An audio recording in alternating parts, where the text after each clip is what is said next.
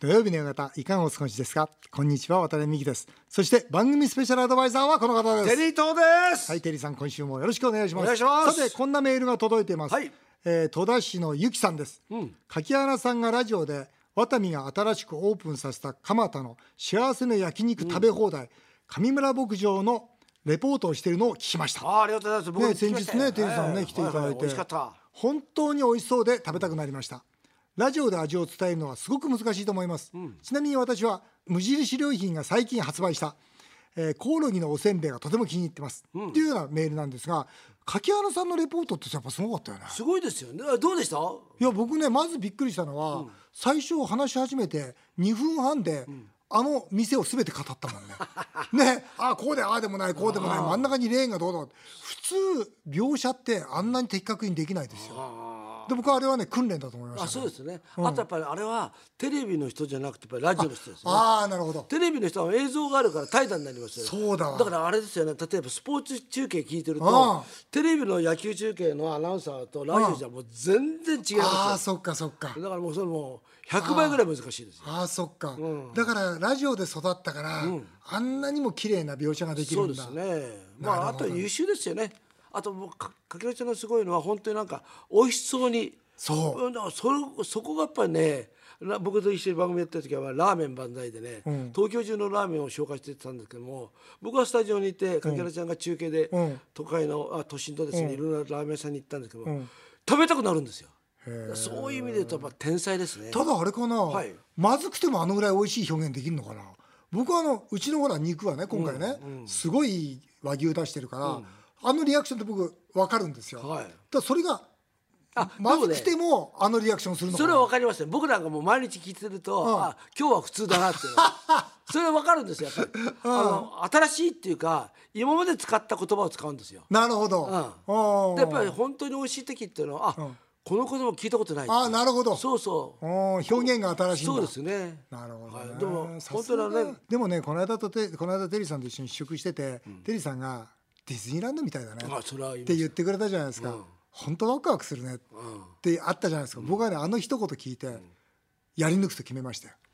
だってもともと僕はそういう場面作りたくて飲食店始めたんだもん、まあだから本当に僕もね、ジャングルクルーズにいてなったんですよそうでしょ？ん。あワクワクすんなだってその後あれですもん。50社集めて記者会見やったわけですよ、記者会見で僕その話しましたもん、いやでテリーさんがこうやって言ってくれたんだと、本当に僕の作りたいお店っていうのは、お父さんが、ね、今日はじゃあ誰々の誕生日だね、じゃあ和牛食べようか、お父さんが来てさあ子供たちに好きなだけ食べろよと、残さなければ何食べてもいいぞと言ってお母さんが横で笑ってるわけですよ、子供たちがわいと。その姿が僕の夢なんですよ。まあいいけども。いいけども。もっとさいやもうちょっとさもうちょっとそれにしても儲かんないよね。そうそうだからもうあもうちょっとランク下げよう、そう。いや嫌だやっぱねランク下げたらどこにでもある焼肉屋になっちゃうんだもん。あの肉出さないと。あのピンクの。いやでもいやでも多分ね、これね、まだこれ今ラジオでこれ流れますよ。おいなんだうまそうじゃなくて言って また俺はねまあなんか儲かんないのがね忍びないんですよ。わかりました、ありがとうございます。そしてねテリーさん、はい。このゆきさんが言っている、コオロギのおせんべい。こはい。れちょっとさあの来たんだよ。あスタジオに来ましたね。今来た、はい。で実際食べてみて、えちょっと むちゃくちゃ言うなこのラジオも。レポートしてくれって言うんですよ。テリーさんならできる。いやいやじゃあちょっとまず食べてみましょうよ、これねなんか普通のなんかあれでコオロギと地球の話っていうのがなんかねそのことなんか入ってるんですけどもー。地球のことを考えてコオロギのパウダー入りのせんべい。コオロギのパウダーが入ってんの？ええまずコオロギなんか食べたくないじゃないですか。食べたくない。え。本当だ。食用コオロギだどうどうテリーさん？うん？何？いや普通ってか無味っぽいですよね。あんまり味ない。え？塩だけ。ねえ、ん。あんまり味がさ甘くもないししょちょっと塩が効いてるだけ。でもほら例えばポポテトチップとかと違うでしょ、全然違う。あとかっぱえびせんみたいなと違うじゃないです違か、う。いやかっぱえびせんだと僕らがエビを知ってますよね、エビの味を、とあえエビあそっか。エビの風味って。あそっか。コオロギの風味知らないでしょ俺たコちコオロギ風味ったってコオロギとかバッタとか知らないじゃあない。そうだそうだ。コオロギ知らないもん知らないもともとああんまりだから親しくないしな。だけど、僕結構これ好き。あなぜかというと、うん。癖がない、うん。それとなんていうのかな。健康そう。んうん、うね何が健康かとかよ、健康そうこれ、うん、ちょっと今僕話しながら僕手がいってるんですよ。でこれもう一ついいのはこれ大きさ。ああさすがプロデューサー。ね違うね見るところが。そうだよね、うん。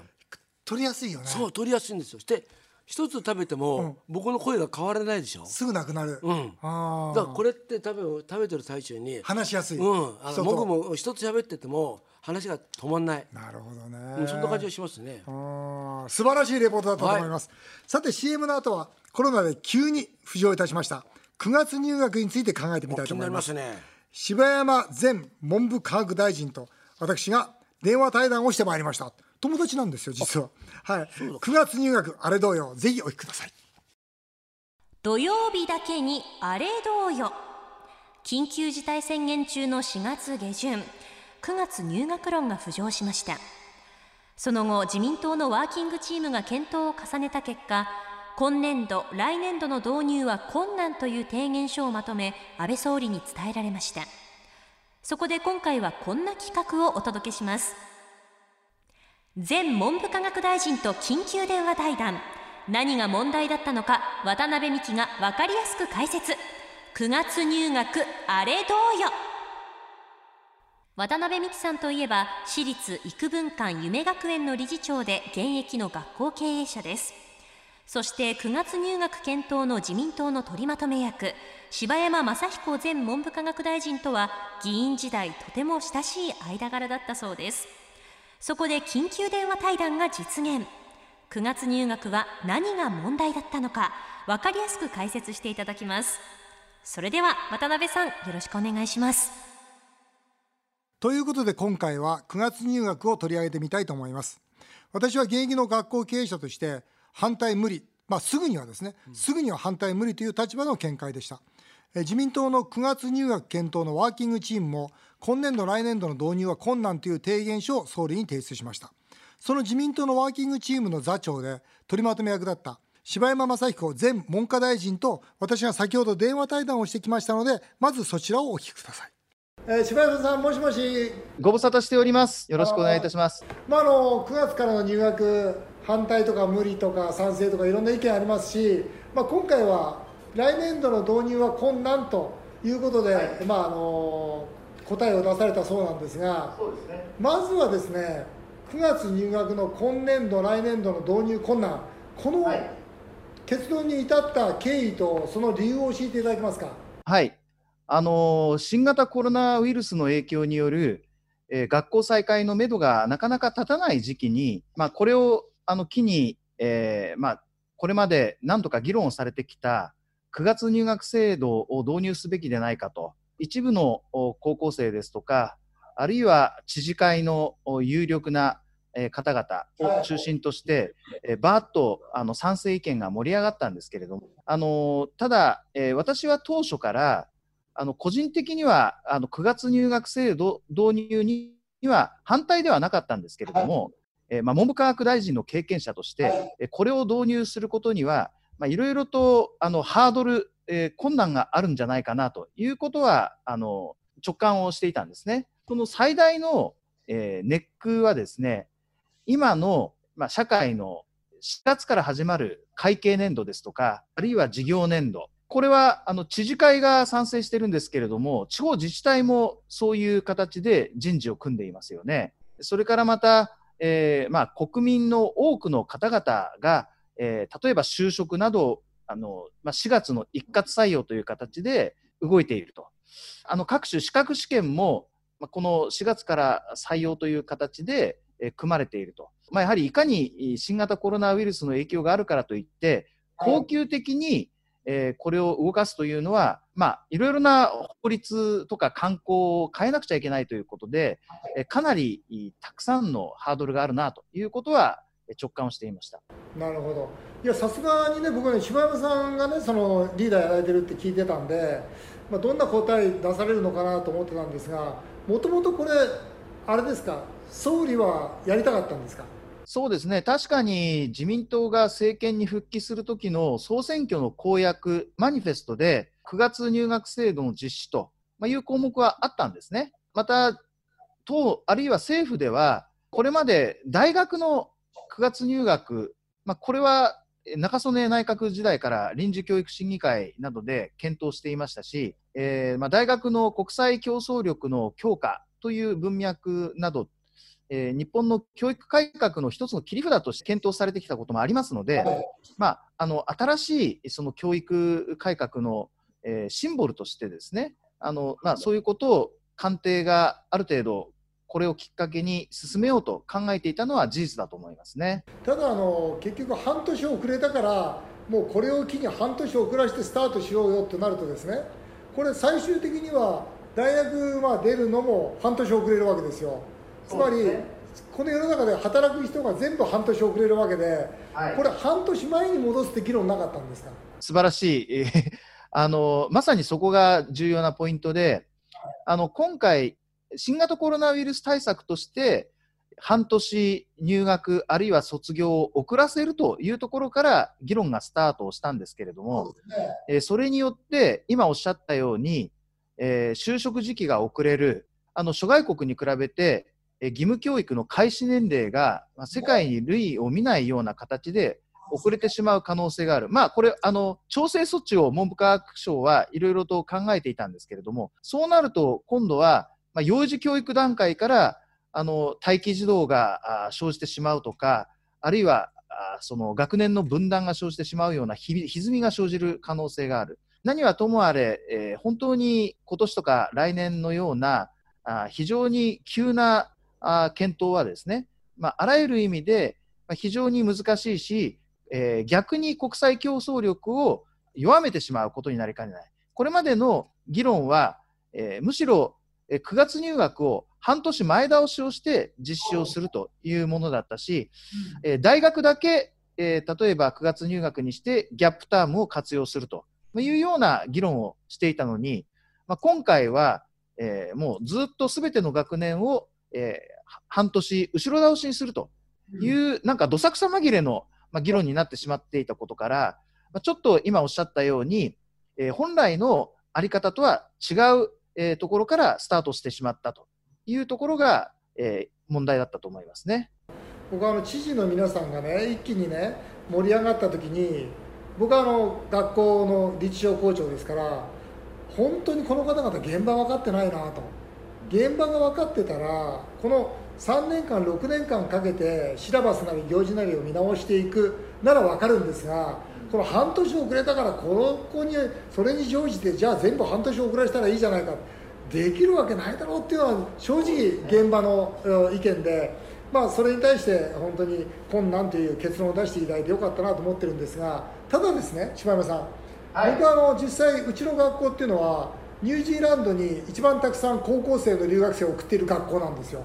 で、まあ、ニュージーランドオーストラリアに年間150人からの生徒を送り込んでるんですがまあ、あとその子たちはほとんど、まあ、今どうでしょう。半分ぐらいが実は海外の大学に行くんですね。そうした時にやっぱりこれやっぱ9月で会ってると非常に実は日本の子どもたちは海外に行きやすいのも事実なんですよ。そうですね。だから中長期で考えていくとこの9月入学って僕は当面すぐやるって言ったらとんでもないと。何を言ってるんだと思ったんですがこの中長期で考えていくと9月入学の議論というのはあってもいいと思うんですが今後どう進んでいくか教えていただけますか、はい、あの今回の私どもの提言も中長期的にはおっしゃるように、まあ、いろいろとメリットも考えられますのであの腰を据えた形で議論をしていくという提言の内容となっているんですね。えー、ぜひ、まあ、将来的な議論を積み重ねていきたいなというふうに思ってます。最後にですね島山さんこれからの日本の教育こうあるべきという信念理想をぜひ語ってください、はい、あのこれからは子どもたちがさまざまなことにチャレンジをしていくことをしっかりとサポートする足を引っ張らない、えー、やる気を伸ばすこういった教育をしていくことがとても重要だと思っていますしえー、渡辺さんがあの今やろうとしている方向性も多分そういう方向性ではないかなというふうに思ってます。ですので、あの例えば今回の9月入学の議論をきっかけに、えー、長期夏季休暇において、いろいろとやりたいことにチャレンジをするようには、するするようにするにはどうしたらいいかですとか、まあ、それこそその国際的な、まあ、いろいろなチャレンジをどのようにサポートしていくか、まあ、こういったことも、まあ、しっかりと教育改革の議論の訴状に乗せて、えーまあ、あの日本の制度、えー、それから雇用環境なども巻き込んだ形で、まあ、総合的に改革の議論をしていく必要があるというように考えています。うん、ありがとうございました。あの今度はね、ぜひスタジオに直接いらしてください。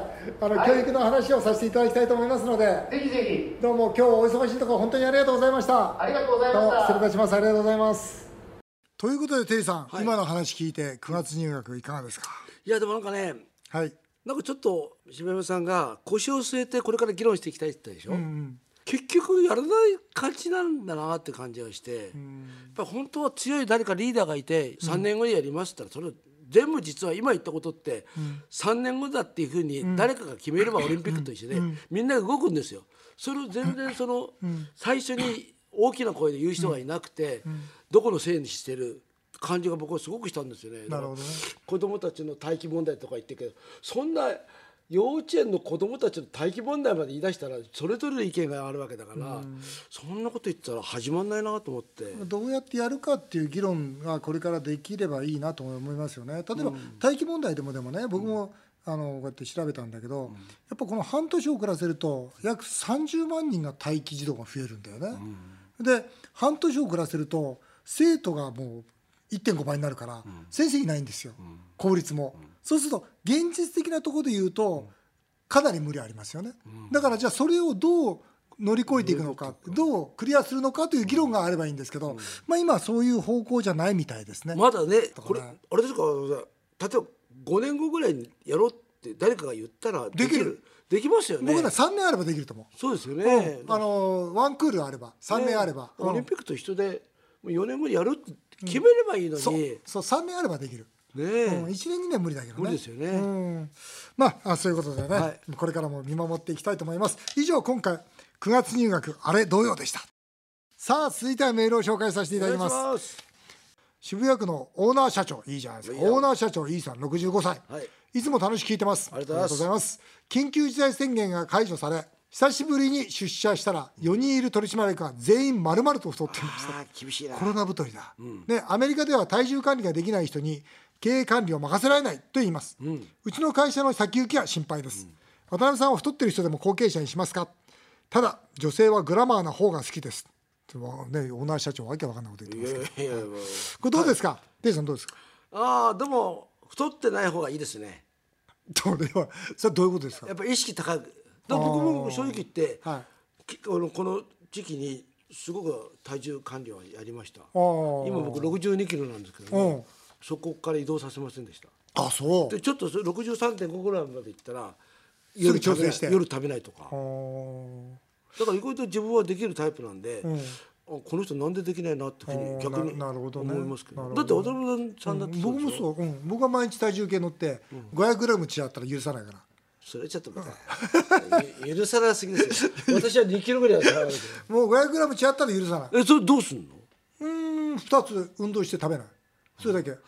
だと、あんまりたくさん食べないし。でもとは言っても、うん、それこそね職業柄試食する。ね試食とかいろいろね、うん、この前のだってそうですけど焼肉行けば食べなきゃいけないじゃないですか、うん、そういう時ってやっぱりどうしてんの？夜食べないもん。あ夜やっぱり、ね、僕ね人間って一日のカロリーで調整すればいいと思ってるから、昼食べたら夜食べない。